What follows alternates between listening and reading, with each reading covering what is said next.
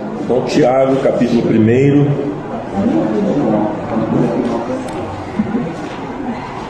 Versículo de número 8.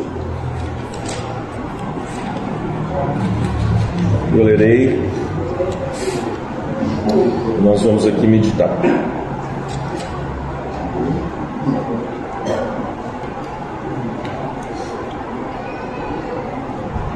Vou ler a partir do versículo de número 6. Peça, porém, com fé, sem duvidar, pois aquele que duvida é semelhante à onda do mar, levada e agitada pelo vento. Não pense tal pessoa que receberá coisa alguma do Senhor, pois tem mente dividida e é instável em tudo o que faz.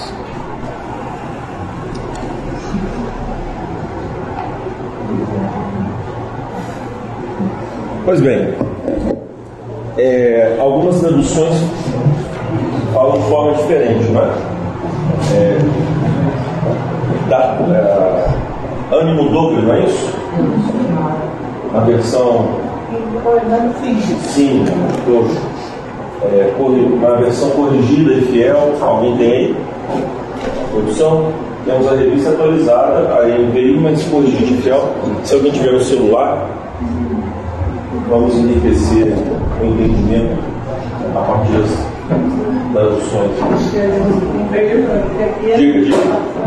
O homem diante do dobre é inconstante em todos os seus caminhos. É o dobre e inconstante. Sim. Então veja bem, é, nós estamos falando da apologética e, em linhas gerais, tem desdobramento em nossa vida prática, nossa vida é, cristã,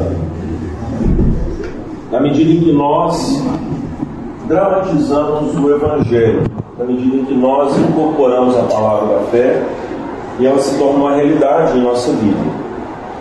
Este é o objetivo desta classe. A nossa apologética deve ser aquela que defende a fé em cada circunstância que nós nos encontramos. Não há uma opção. Nós somos recrutados pelo Senhor Jesus como soldados, escravos, e temos esse dever para com Ele, de defender a fé é, em qualquer circunstância. É, sobretudo porque nós fomos inseridos numa batalha, a batalha de Cristo, na qual Ele é vencedor. Mas até que, se, mas até que tudo se concretize, Jesus ele está sentado à destra do Pai e será colocado sobre os seus pés, debaixo dos seus pés, todos os seus inimigos. O último deles a ser vencido qual é? A morte. A morte. Então nós lutamos contra a morte, nós lutamos contra os sofrimentos, todos os efeitos da queda, nós ainda lutamos contra ele. Não fomos libertos, não sei se você sabe disso, da culpa do pecado, Fomos ou não? Lá vem o pastor de novo.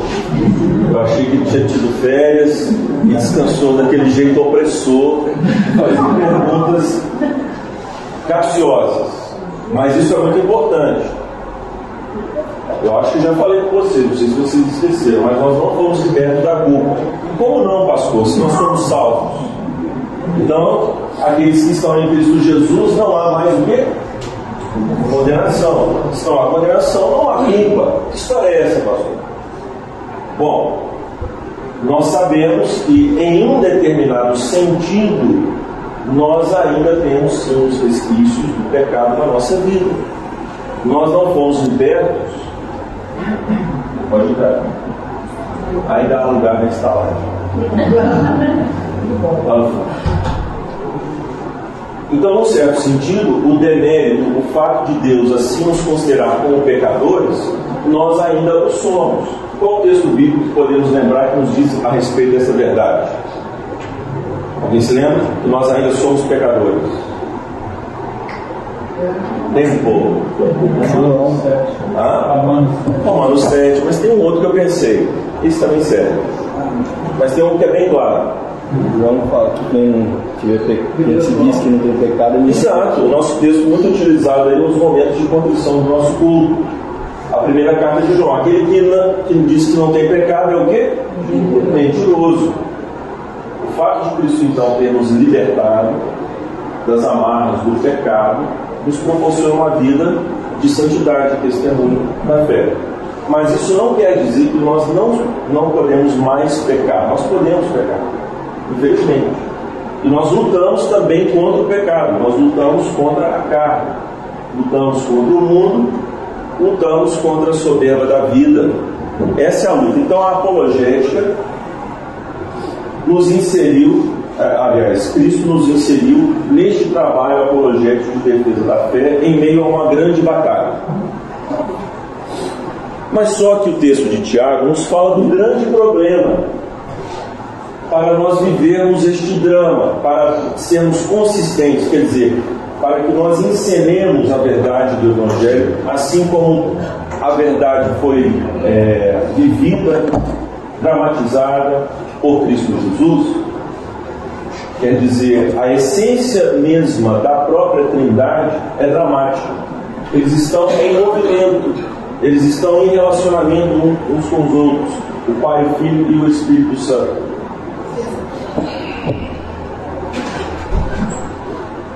E a história da redenção não, deveria, não poderia ser outra senão um drama também. Não é apenas uma narrativa. Não estou aqui falando contra o pastor, viu? É também uma narrativa, mas além de ser uma narrativa, é um drama. Por quê? Porque Deus, ele não apenas narra a Escritura, ele vive a Escritura, ele dramatiza a Escritura. Ele é o grande personagem da Escritura.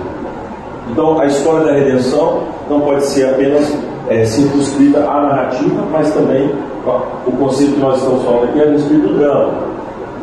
E a apologética, por sua vez, precisa ser dramática, nesse sentido de ser vivida, experimentada.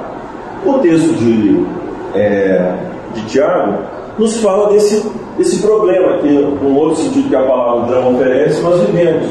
Nós temos esse drama, a luta contra o pecado, nós somos pessoas de psicose é o termo grego aí, de psicose, que é esta divisão. Quando fala mente dividida, a gente sempre pensa no mundo do raciocínio, no mundo dos pensamentos, não é verdade? Mas essas traduções, por isso que elas precisam ser, é, nós precisamos sempre ter cuidado, porque uma das falácias exegéticas que nós cometemos, quer dizer, um dos erros de interpretação que frequentemente nós somos culpados, é o de ler a palavra a partir do vocabulário que nós usamos no dia a dia. Então, quando se fala mente aí na Escritura, nós podemos cometer o erro de achar que está falando da vida cerebral, da vida mental, de raciocínios, mas não é isso que a Escritura está dizendo ela está dizendo a respeito de toda a integralidade de todo o ser humano, nas suas afeições, nas suas volições e nos seus raciocínios. Ok? Ficou entendido isso aí? Então, lembra lá quando Paulo fala que o homem espiritual julga todas as coisas? A palavra que ele usa é psicose. Né? É o homem do espírito. E no contexto da Escritura, particularmente em João e em 1 Coríntios, o homem espiritual não é este homem que fala de coisas do além. Esse também é um problema que a gente comete quando lê a palavra. O homem espiritual, no contexto da Escritura, é o homem que é guiado pelo Espírito de Deus, por isso ele é espiritual. Jesus diz isso a Nicodemos. Ora, o que é espírito é espírito. Então, nós precisamos ler a Escritura dessa maneira. É, Tiago, portanto, está falando a respeito de uma propensão, está falando a respeito de um raciocínio, está falando a respeito de uma afeição. Nós temos vontades, afeições, pensamentos que são inconstantes. Então vamos nos curar daquela ideia, é, ah, eu fiz isso sem pensar. Impossível. Sim, ó. É, está ali ao fundo aquele que enche os seus olhos.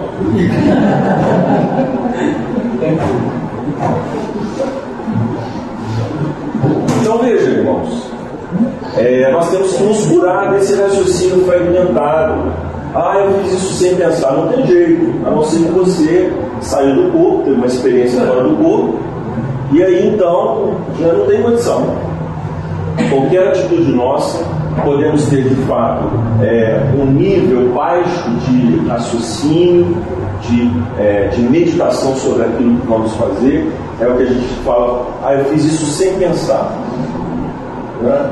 Podemos ter essas atitudes precipitadas, impetuosas, mas não há como nós cindirmos aquilo que Deus juntou. Nós sempre pensamos, agimos e sentimos sempre ao mesmo tempo, o tempo todo. E Tiago então nos denuncia essa dificuldade. Para viver o drama, para abraçar uma apologética dramática, nós precisamos ser consistentes, mas somos pessoas de ânimo dobre. Nós somos pessoas instáveis. Você pode ter, já deve ter tido a experiência de se colocar num terreno que está trepidando. E aí então, aquilo que você faria com desenvoltura já não pode mais, justamente porque você está num terreno instável. Ou então, naquela caminhada na praia, né? a gente sai todo casal que é isso, né? Aquela cena romântica, né, ao som de uma música brega, né, Whitney Houston, né, e tal, e aí sai assim, com os cabelos esvoaçantes, de repente, quando você não, não dá conta, vem aquele caldo, né, vem o mar assim, bate na perna do casal, e aquela cena ridícula acontece, né, o casal tropeça. Por quê? Porque ele passou de um terreno para o outro e perdeu a estabilidade. Pois bem, é exatamente isso que Tiago está falando conosco. Nós somos pessoas instáveis. Dependendo da circunstância, a nossa decisão muda. Decisão muda. Ah, eu sou uma pessoa honesta. Eu detesto quando alguém fala isso. É, provavelmente ele já roubou. Né? Ou quando fala assim, é, eu sou homem suficiente. Ele piorou, né? Eu sou homem suficiente. Sou homem suficiente. Aí já piorou. São bravadas da justiça própria os homens não são assim, irmão. É, em determinadas circunstâncias a pessoa fala, eu sou incorruptível. Na hora que vê a maleta de dinheiro aberta, aí ele treme. Está aumentando. Não sou tão assim. Depende do preço. Por quê? Porque nós somos inconstantes devido a esse pecado que ainda está em nós. E o que Tiago diz que nós devemos pedir com fé? Veja, o oposto da inconstância, da vida é, da vida movediça, é justamente uma vida de fé que é que tem como resposta a sua vida de fé qual o que, que Deus aí é, Tiago manda a gente pedir e que Deus nos dará liberalmente sabedoria. sabedoria. Aí a gente acha que a sabedoria vai vir na asinha do anjo, né? Aí vem um pacotinho assim, né, João? Sabedoria. De onde que vem a sabedoria, irmãos? Pensa rápido. Hã? Sim, sim, sim. Hã? Ah, o quê? Palavra, isto. Vem da Escritura. Então, aquele que diz assim, Senhor, me dá sabedoria, não vai ler a Bíblia, não vai, não vai ter resposta de Deus. Porque o Espírito Santo usa a Escritura para nos conduzir a caminhos de sabedoria. O pentecostal, a espiritualidade mística, ela cai nessa esparrela. Ela acha que os atributos de Deus são comunicados de forma direta e não mediata, mediatamente, mas imediatamente. Senhor, me dá sabedoria. Aí você se sente um super-herói, né? Super sábio, né? SS. Pode falar, pode mandar a questão aqui que eu. Não é assim. Não é desse jeito. Ser sábio custa caro, demora, é difícil, é dramático, não é brincadeira. E ser sábio assim, né? Com o seu quarto todo cheio de livros, você podendo ler tranquilamente, com ar condicionado, um cafezinho quente, não é? É muito gostoso. Agora quero ser, quero ver você ser sábio na hora que o seu filho se machuca gravemente, você tem que sair para o hospital correndo. Aí essa sabedoria vai embora, né? Meu Deus do céu! Socorro, meu Deus!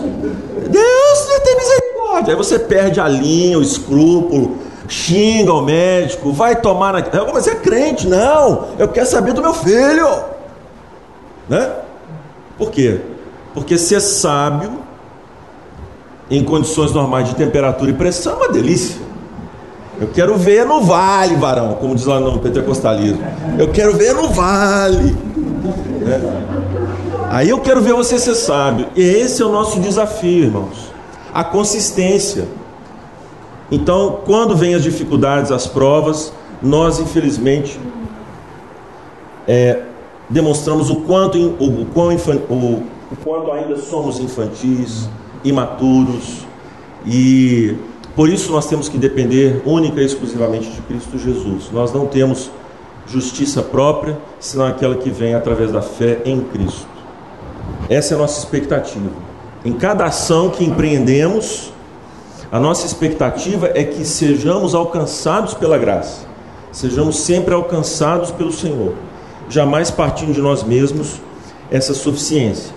Então, beleza, vamos lá para é, é, Tiago. Beleza, não, né? Difícil, pastor. Isso aí tudo é complicado. É, primeiro, Tiago, ainda, capítulo 4, versículo 8. Quem achar, pode ler, por favor. Cheguem perto de Deus e ele se achegará a vocês. Limpem as mãos, pecadores. E vocês que são vestidos, purifiquem o coração. Então, ótimo. É, Veja aí que aparece de novo o termo que nós temos lá no capítulo 1, versículo 8. Mente dividida, disposição dividida. É, já viram aquele, aquele. Fica à vontade, André. Sabe aquele texto lá de Colossenses? Pensar nas coisas que são lá do alto. Quem achou a NVI aí, procura esse texto para mim. É, Colossenses capítulo 3, versículo 1. Vamos lá. Quem achou aí, pode ler por gentileza. Portanto, já que vocês ressuscitaram com Cristo, procurem as coisas que são do alto, onde Cristo está sentado à direita de Deus. Mantenham o pensamento nas coisas do alto, e não nas coisas terrenas. Sim, ok. Procurem as coisas do alto Procurem. O outro na, na atualizada é o que? Pensai. Pensai. Uma enfatizando o pensamento, a outra a volição. Procurar, né? Buscar, vontade. E o outro enfatizando o pensamento. Mas no texto grego é coração. Tanto que no inglês, que é a melhor tradução que eu acho, é set your affection. Quer dizer, aparelhe, programe-se, coloque-se em uma rota, a sua afeição, quer dizer, o seu ser por completo, os seus pensamentos, vontades, emoções. Então você deve inclinar o seu ser por inteiro a buscar a vontade de Deus, a buscar as coisas que são do alto e não as que são daqui da terra. Então observe o seguinte, atentai para isso. O contraste tanto em Paulo quanto em Tiago é do homem espiritual, do homem de Deus, do homem sábio e do homem carnal, do homem deste mundo, do homem imanente. Essa é a palavra de hoje. Do homem imanente.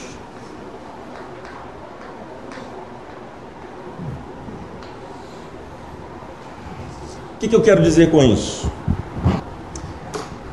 O cristão, o homem sábio, o homem de fé, o homem de Deus, aquele que luta para dramatizar o Evangelho em sua vida, ele lida com as coisas deste mundo, mas ele vive em que lugar? Hã? Vocês erraram. Nós estamos assentados com Cristo aonde?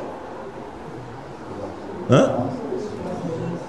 Nas regiões celestiais. Então nós estamos aqui, mas vivemos lá. Agora, invertendo a pergunta: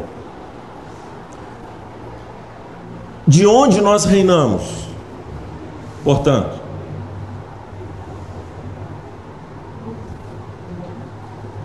onde está o nosso trono então? Hã? Lá no céu, pastor. Não, aqui na terra. Venha a nós, Senhor, o vosso reino. Tá vendo como a gente é pensa igualzinho grego? A gente acha que pensar nas coisas do alto é pensar em coisas que não são da terra. E pensar nas coisas da terra é pensar não em coisas que são do alto. Captaram isso aí, gente?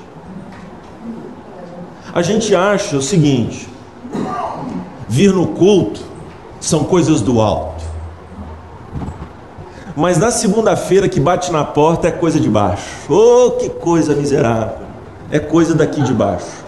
Não, é coisa do alto também. Nós não encaramos assim. Na verdade, meus irmãos, esse gemido que há em nós em relação às coisas deste mundo é o gemido do peregrino. A gente se sente como, como alguém que está no lugar errado. É certo que isso aconteça. Mas por outro lado, isso também muitas vezes é para justificar a nossa preguiça em servir ao Senhor neste mundo. E aí as opções da igreja sempre foram duas muito claras: ou proposições libertinas, ou proposições ascéticas separatistas. Eu vou ser mais santo se eu orar mais, se eu jejuar mais, se eu ir mais no culto, se eu evangelizar mais, se eu deixar de fazer isso, aquilo, frito, cozido, assado. Ou então, não, eu tenho que servir a Deus no mundo. E aí nós perdemos a mão, erramos a mão e acabamos nos tornando pessoas mais mundanas do que os próprios mundanos.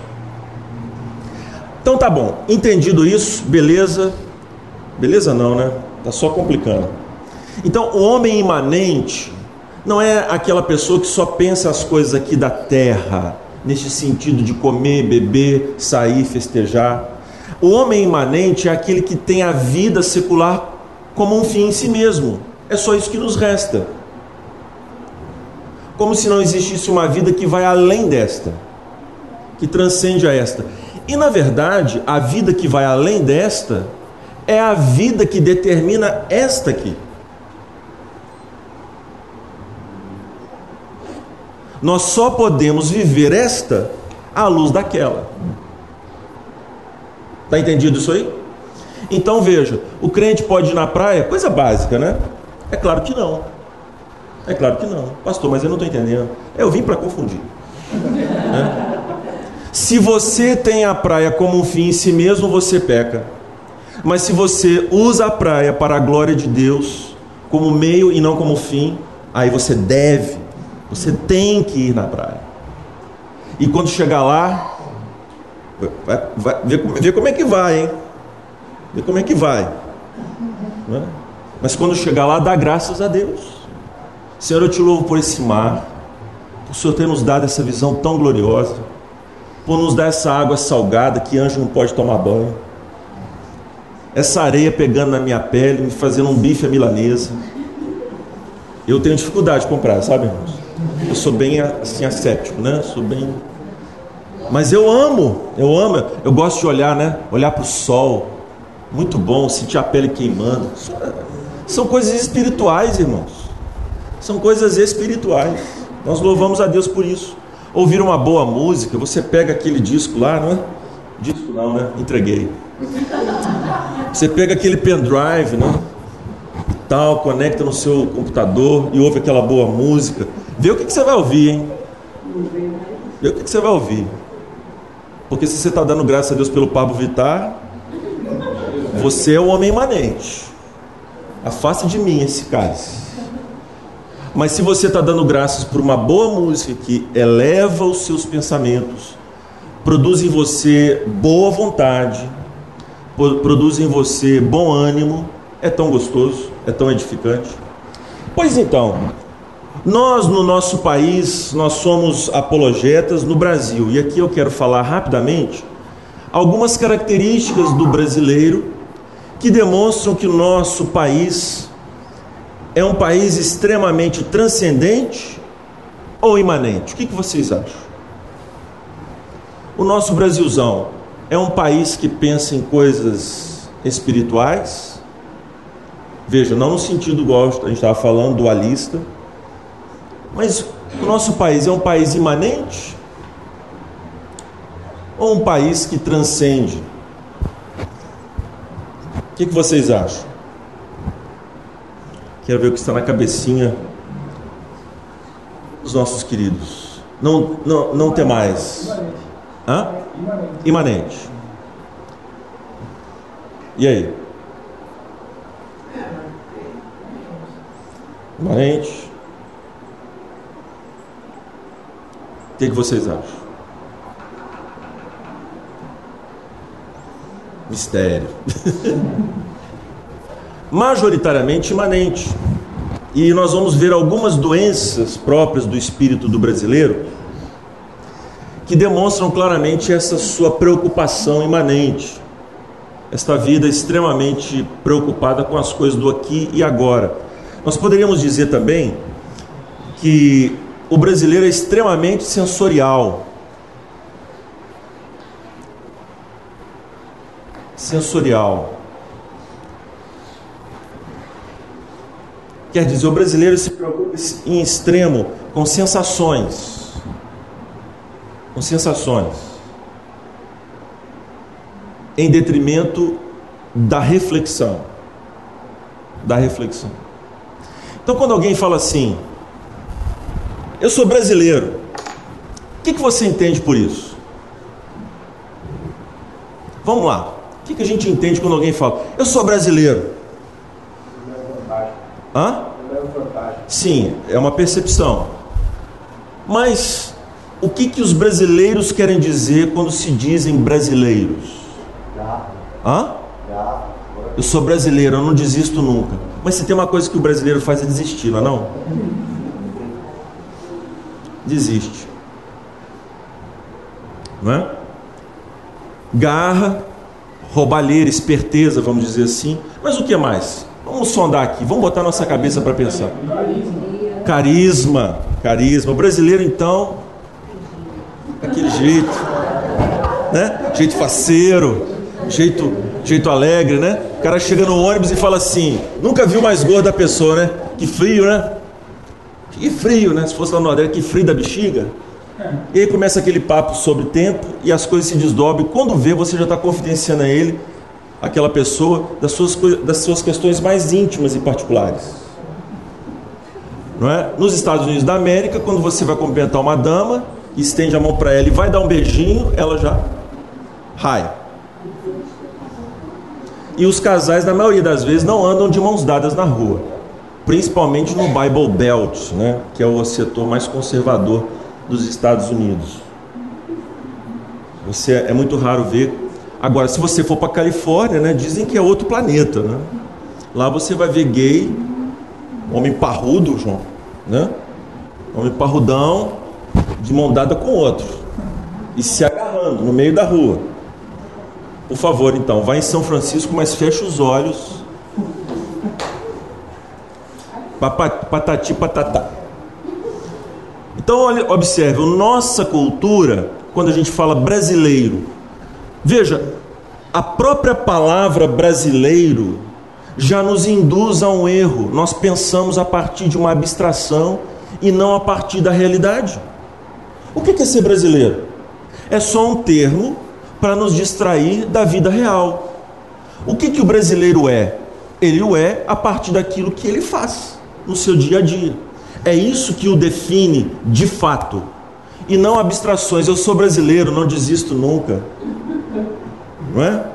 Eu sou brasileiro, sou carismático, sou alegre, Sim, todos esses é, aspectos podem de alguma maneira explicar quem nós somos.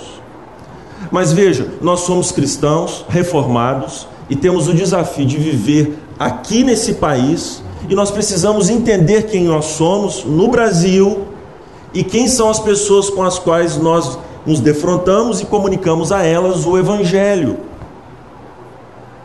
Veja, Saber quem é o brasileiro não vai nos habilitar completamente para essa tarefa. Porque veja só, quem que é o brasileiro? O brasileiro são 209 milhões de pessoas. Não tem como eu saber o que está no coração de cada uma dessas pessoas. A psicologia cristã, e nós já falamos isso em outra oportunidade, por isso que a nossa apologética é triangular, quer dizer, nós nos colocamos como servos de Deus diante de pecadores que só o Senhor conhece. Por isso que nós não somos é, aqueles crentes reducionistas, é, bobocas, que chegam assim e falam: Deixa eu falar de Jesus para você. Olha, você é um pecador miserável, precisa aceitar Cristo. Tudo verdade. É verdade. Mas esse tipo de abordagem é proselitista, ela não é evangelista. Evangelística, melhor dizendo. Ela só quer trazer uma pessoa para o nosso partido. Agora, evangelizar alguém é falar a respeito de Cristo Jesus e o que ele fez para esta pessoa, mas é ouvir este pecador e aplicar a palavra especificamente àquela pessoa. Especificamente. Foi isso que Cristo fez, ele ensinou a gente a evangelizar desta maneira. A mulher samaritana era pecadora, igual Nicodemos, mas ele falou alguma coisa com ela que não falou com Nicodemos. Jesus não tratou sobre casamento com Nicodemos. Mas com a mulher samaritana ele tratou. Disse, mas e o seu marido? Então esses kits, esses kits crentes, kit crente, né? É bom, né? É KC, né? Kit crente. Kit crente é uma abominação, irmãos. Abominação em relação à Escritura, como Deus nos ensina. E no trato com as pessoas, nós meio que deformamos os homens já de saída. É interessante como Deus mesmo assim nos usa, né? Mas o fato dele nos usar não quer dizer que ele aprova tudo que a gente faz. Então a gente precisa fazer como ele quer. E aí, a importância de a gente conhecer o brasileiro. O brasileiro é muito difícil de descrevê-lo. Muitos já tentaram. Há várias contribuições que nos ajudam a entender quem é o brasileiro. Mas de uma forma geral, a gente pode sim pensar num brasileiro que é extremamente imanente. E tem aqui algumas características que eu elenquei, tinha várias, tem muitas, né? Tem muitas. Mas o brasileiro é um camarada assim afetivo, intuitivo. Quer ver um exemplo muito claro como, do que eu estou falando? Você compra um aparelho novo para sua casa. Eu sei que tem gente nerd aqui. Então eu vou me arriscar pouco. Mas fala, fala de coração. Quando você compra algum objeto eletrônico, você ama ler o manual? Você gosta de ler o manual? Hã? Vem manual? O brasileiro é fuçador por excelência. Ele entende tudo, de carro até política. De futebol, então, ah, somos especialistas. O brasileiro é assim. Então veja, nós temos uma aversão, é uma disposição doente do nosso espírito quanto à reflexão profunda. Nós não gostamos de refletir. O brasileiro é muito assim. E há vários sintomas na cultura que demonstram esse tipo de atitude apressada e esse tipo de atitude nos faz ter ânimo dobre.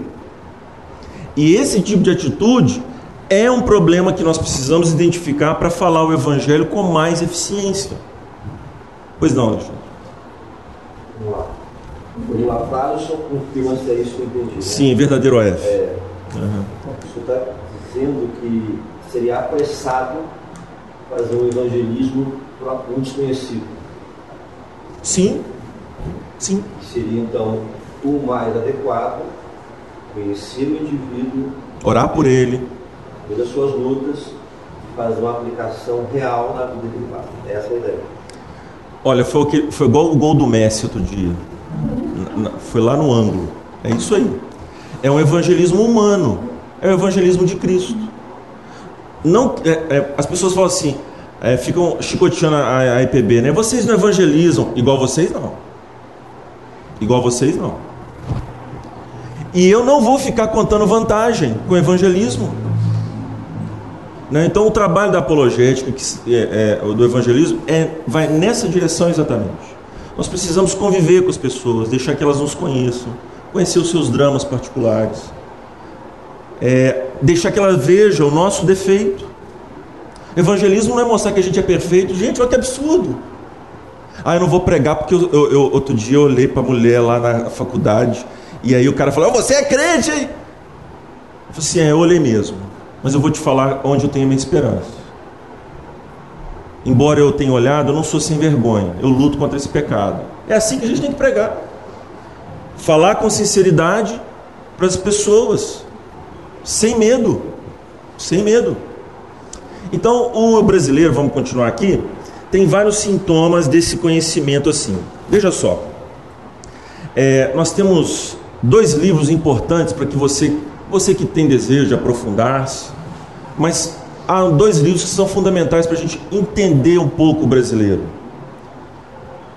Raízes do Brasil, Sérgio Buarque de Holanda, livro importantíssimo, não, não é um livro longo, é um ensaio. É, e Casa Grande e Senzala de Gilberto Freire. São dois clássicos da antropologia brasileira, da sociologia brasileira, da década de 30. Se você quiser se aprofundar, eu estou estudando a dica. Também um outro livro importante, chama Psicologia do Subdesenvolvimento, do diplomata Meira Pena.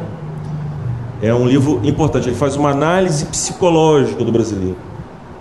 O Raiz do Brasil, importante também, ele fala sobre o brasileiro cordial. É um brasileiro cordial. Esse brasileiro carismático, amistoso, que indica para onde que você tem que ir quando você está perdido no trânsito. É, esse brasileiro que é, como é que fala, borra as linhas do privado e do público. Então veja só, é, Jorge Amado, né?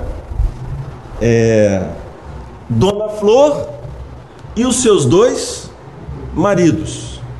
É um romance que fala, você sabe que Jorge Amado é comunista, não é? E que Jorge Amado está usando o romance dele, embora é, naquela época comunista escrevia bem, então Jorge Amado é, é para ser lido como Graciliano Ramos, como é, Graciliano Ramos, muito bom, são muito bons escritores, esses dois. É, Quarup, Antônio Calado, livraço. Você viu como é comunista era bom, né? Antigamente, mas agora é um desastre. Agora eles não sabem escrever uma linha. Mas naquela época eles eram grandes romancistas. E ajudaram a descrever o brasileiro. Mas vamos lá no Jorge Amado. O que, que acontece? Dona Flor, ela tem um problema do privado e do público. Então ela tem um marido privado e tem um marido público. O público é aquele que ela realmente acredita e ama. Mas o privado é onde ela se, se, se mostra sacana, perversa, pervertida.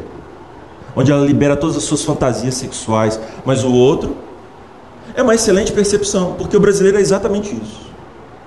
Você já viu como que o Ronaldinho gostava de aparecer com a Daniela Sicarelli, mas ao mesmo tempo gostava de sair com as suas prostitutas e gays, né? Aí as, as mulheres que uh, saíram com o Ronaldinho sempre reclamavam. Ele sempre gosta de uma vitrine.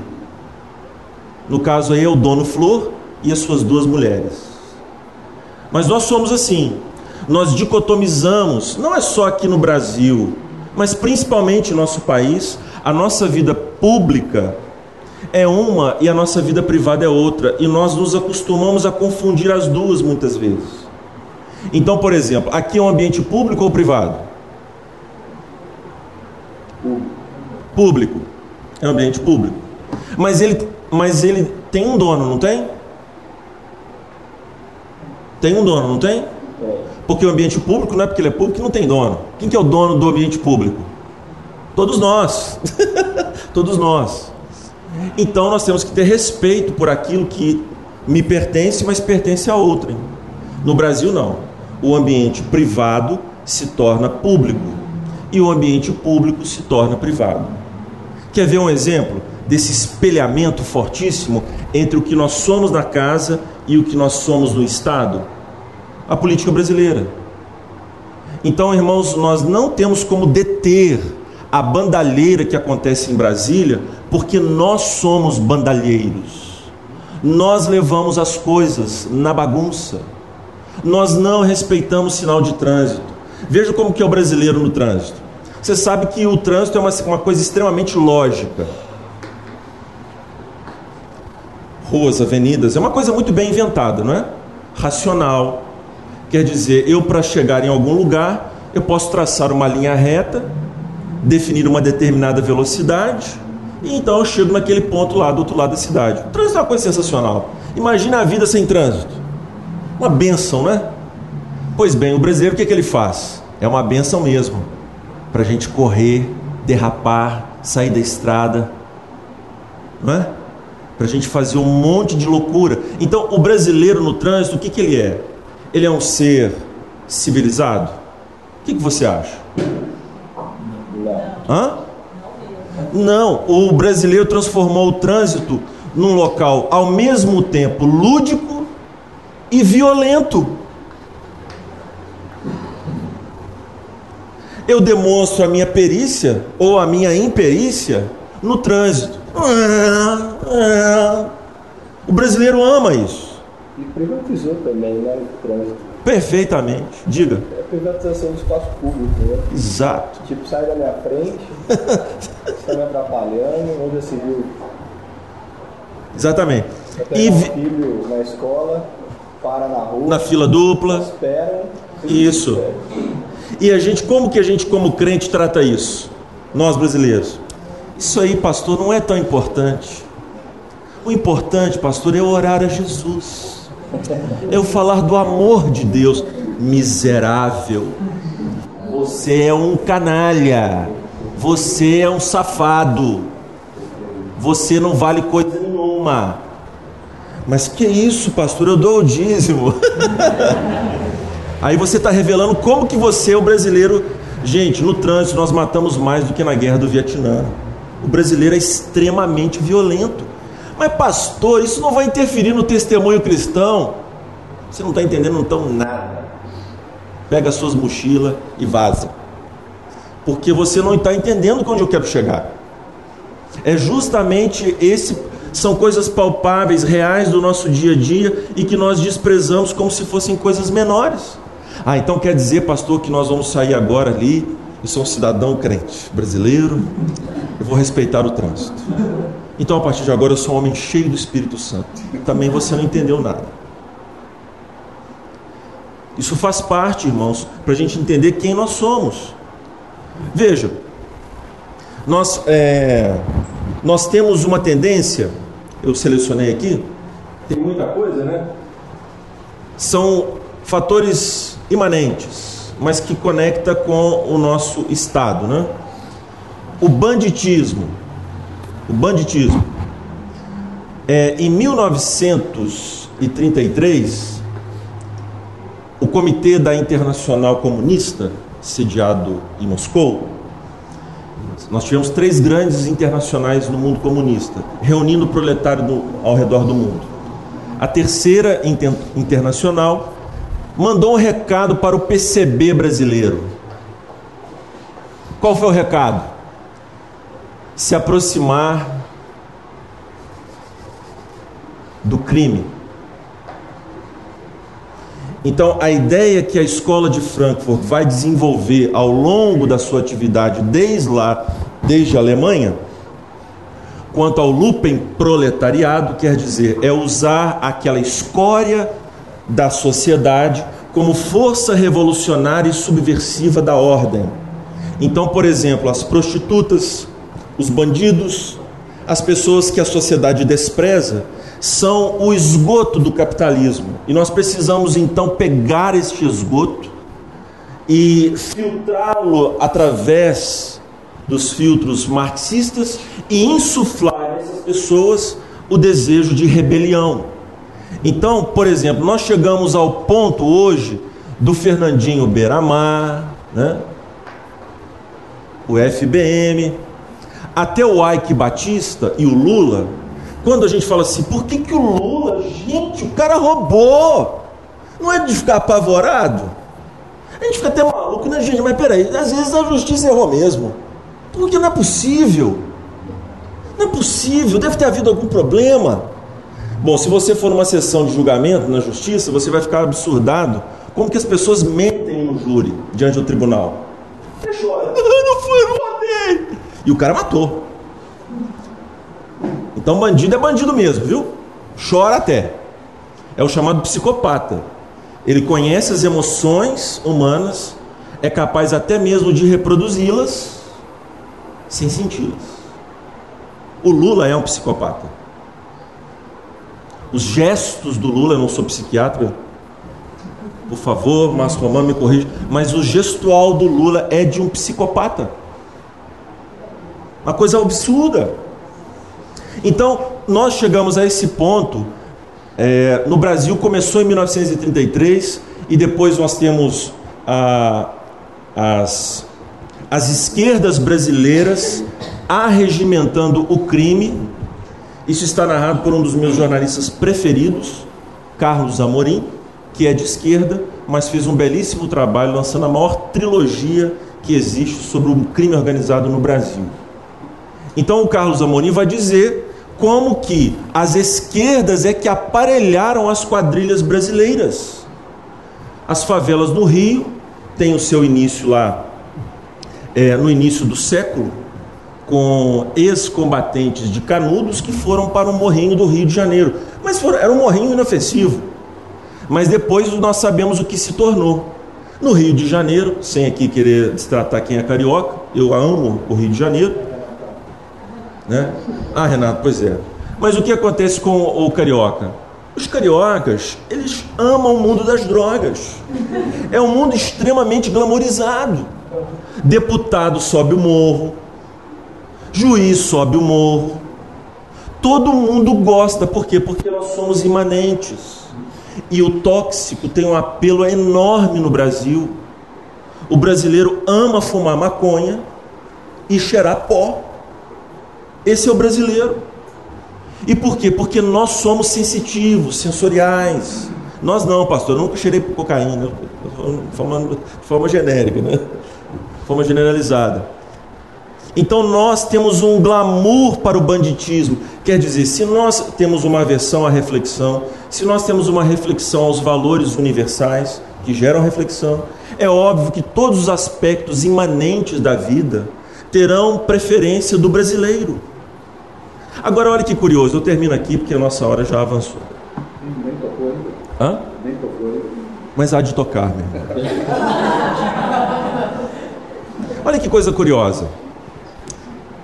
Olha que interessante.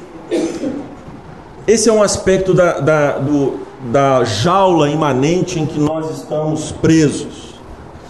O estetismo é outra característica muito interessante. Esse diplomata que eu falei, o Meira Pena, é um escritor excelente para entender esse assunto. O que, que o brasileiro, estetista, é aquele que vai muito na manicure, né? Não, não é não, viu, irmãos? Mas pode ser. Pode ser. Pode ser. O estetista é o seguinte: vocês já ouviram falar? É, ah, me fugiu o nome do escritor. Aquele irlandês. Joy Garden. Hã? Joyce. James Joyce. Não, não é o James Joyce. O retrato de Dorian Gray. Gay. Me ajude aí. Oscar Wilde. Oscar Wilde. Oscar Wilde é um dandy, ele é um estetista. Ele é alguém que busca transcender através da beleza. Bom poeta, Oscar Wilde, mas ele é um esteta. Ele é alguém que procura, através da beleza, transcender. Então, tudo na vida de Oscar Wilde, inclusive os seus próprios escritos, é revestido desta intenção esteta. Tudo tem que ser bonito, tudo tem que ser lindo, cheiroso, perfumado. Tudo tem que ser belo. Ora, meus irmãos, de fato, a beleza no mundo é uma coisa estranha, porque ela se mostra também na feiura, no colossal, no assustador. Já viu que a gente gosta de olhar coisas assustadoras? Que a gente tem prazer em filme de terror? Vocês não têm, né? A senhora é uma mulher pura, eu sei. Né? Mas tem irmãos aqui que são perversos, eles gostam de olhar o horror. É, hã? Heavy metal, né? Então, a beleza faz isso. Tudo isso Deus criou, está na criação. Por exemplo, nós é, temos o asco, não é? Quando a gente vê alguma coisa pegajosa, né? Fedorenta, né? Gente, ah! É um prazer estético, num certo sentido, e que nos protege, ao mesmo tempo que nos fascina. Quando a gente vê lá né, aquelas figuras gosmentas do, daqueles filmes de Hollywood, né? Aquelas figuras, é, aqueles monstros, a gente fala, ah, credo! Você, você fez exatamente o que o autor queria. Provocar em você. Hã? Os quadros do Bosch, Exatamente. né? Então, olha só, o brasileiro, ele vive entre dois pêndulos que parecem contraditórios, mas eles se juntam. O brasileiro, ele quer. Já viu, já viu como é que o brasileiro tem mania de, de Judas? Como é que é isso, pastor? É o iconoclasta. O brasileiro é igual Judas quando Jesus foi é, ungido pela mulher de Betânia, que derramou nele óleo. Ah, podia ser gasto aí com oferta para os pobres. É o iconoclasta. É aquela pessoa que não gosta de símbolos, não gosta de beleza, não gosta de rito. Ele é purão, ele é santão.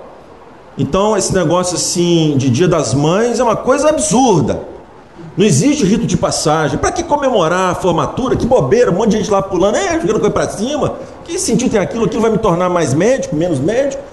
Né? Então eu sou iconoclasta. Para mim, o que importa, o que importa, o que importa, ele sempre está importando com uma essência, com uma essência, algo por detrás da aparência.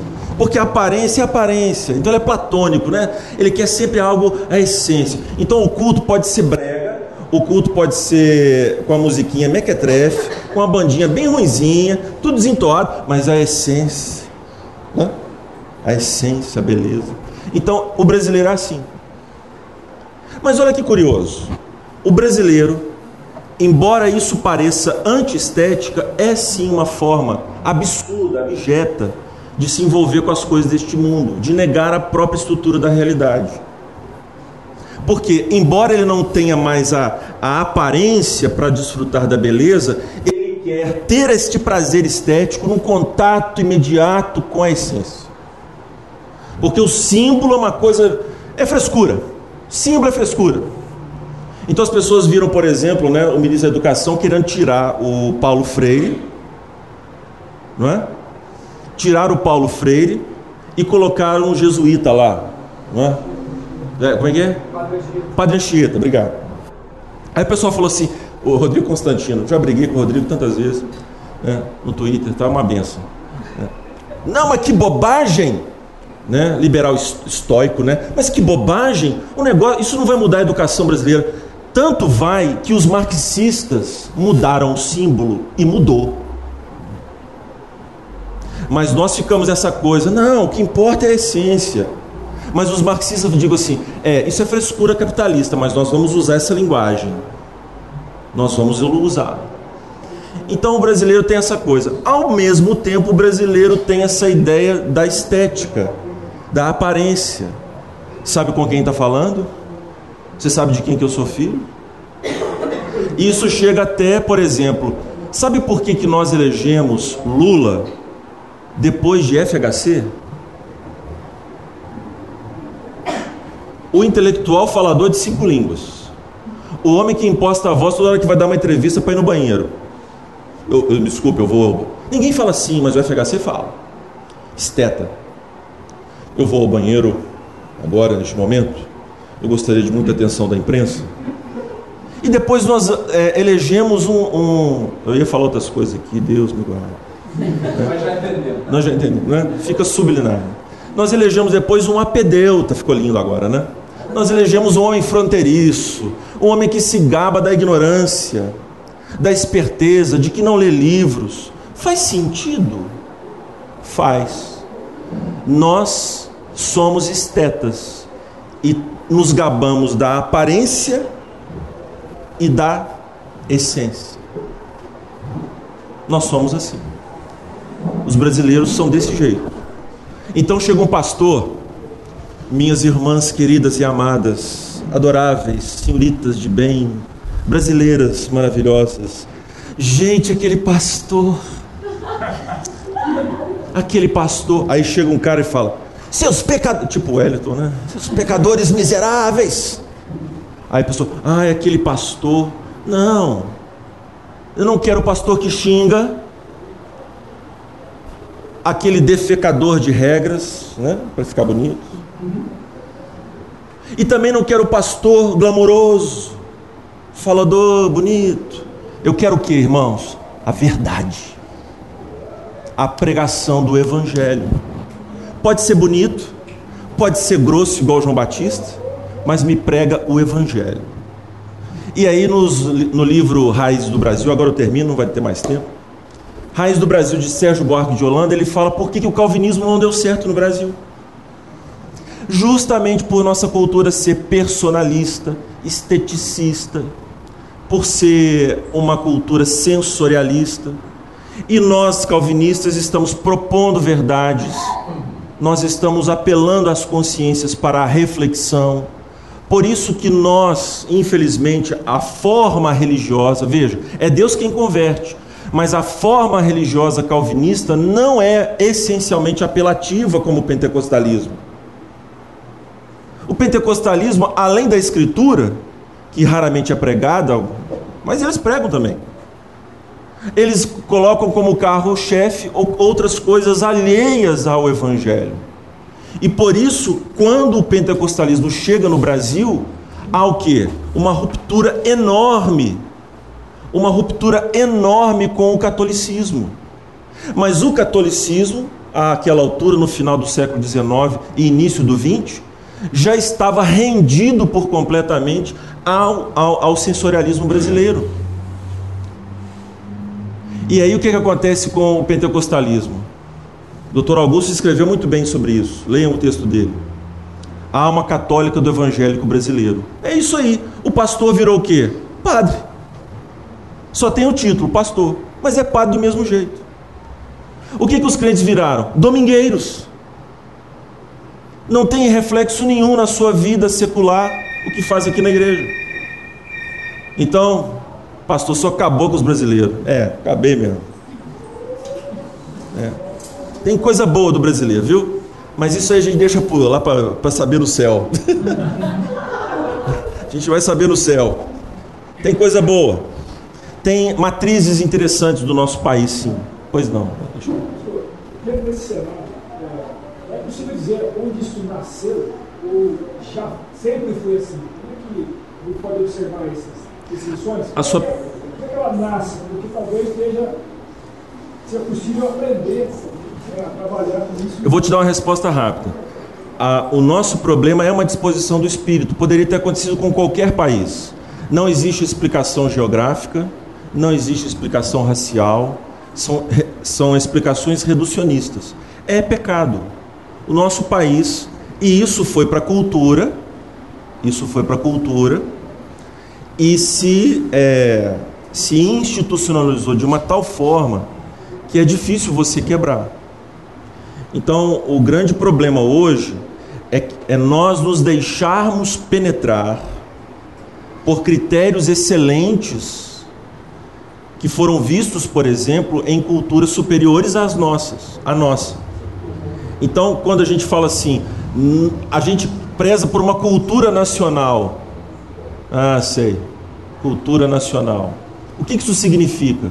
Virou um critério de verdade. Se tiver nacional, é bom. Mas se tiver qualquer coisa que nos lembre uma outra cultura, é ruim. E por isso a nossa cultura é tão ruim. Porque ela não se deixou penetrar por valores universais profundos, que só podem vir, repito e insisto, do cristianismo. Não existe outra influência cultural superior, conservadora do que a igreja. O problema é que o diabo nos fez acreditar que partido conservador, que direita, que projeto político é que torna um país bom. O que torna um país bom é a igreja. Pode ter certeza disso. Tantos exemplos, exemplos e mais exemplos, que o Ocidente e o Oriente foi, é, foi, foi influenciado pelas matrizes cristãs de conduta. Então, a música erudita que surge na Europa, por exemplo, não poderia surgir na Índia jamais. As escalas indianas jamais terão a sofisticação das escalas de Bar. Jamais. E por que que Bar chegou àquele nível de transcendência para fazer o cravo bem temperado? Você já ouviu o cravo bem temperado? Você não vai para o céu, meu irmão. Eu estou preocupado com a sua alma. Jamais. Jamais. Ah, pastor, eu queria vir na igreja para saber como é que a gente tem que vestir. É, também, mas depois a gente fala sobre isso. Vamos orar. Alexandre, ore por nós. Senhor nosso Deus Pai poderoso, nós temos um povo satisfeito pela tua vontade para conosco, Pai, nos ensinando, nos instruindo, abrir os nossos olhos e enchendo da nossa sede de verdade. Nos capacite, ó Deus, nos motive, nos dê força a vivermos a vida, ó Pai, como deve ser vivida em Jesus Cristo, aqui em cada trabalho, em qualquer lugar que estejamos. Nós somos, ó Pai, sim, um povo que reconhece que o Senhor se faz presente em Deus, tem disposição e alegria de compartilhar a sua verdade. Louvamos também, Pai, do pastor, que nos instrui e nos traz, ó Pai, é, lições que abrem os nossos olhos. Felizes chegamos, felizes vamos embora. Em nome de Jesus. Amém. Obrigado, Deus. Até semana que vem, se Deus assim nos permitir.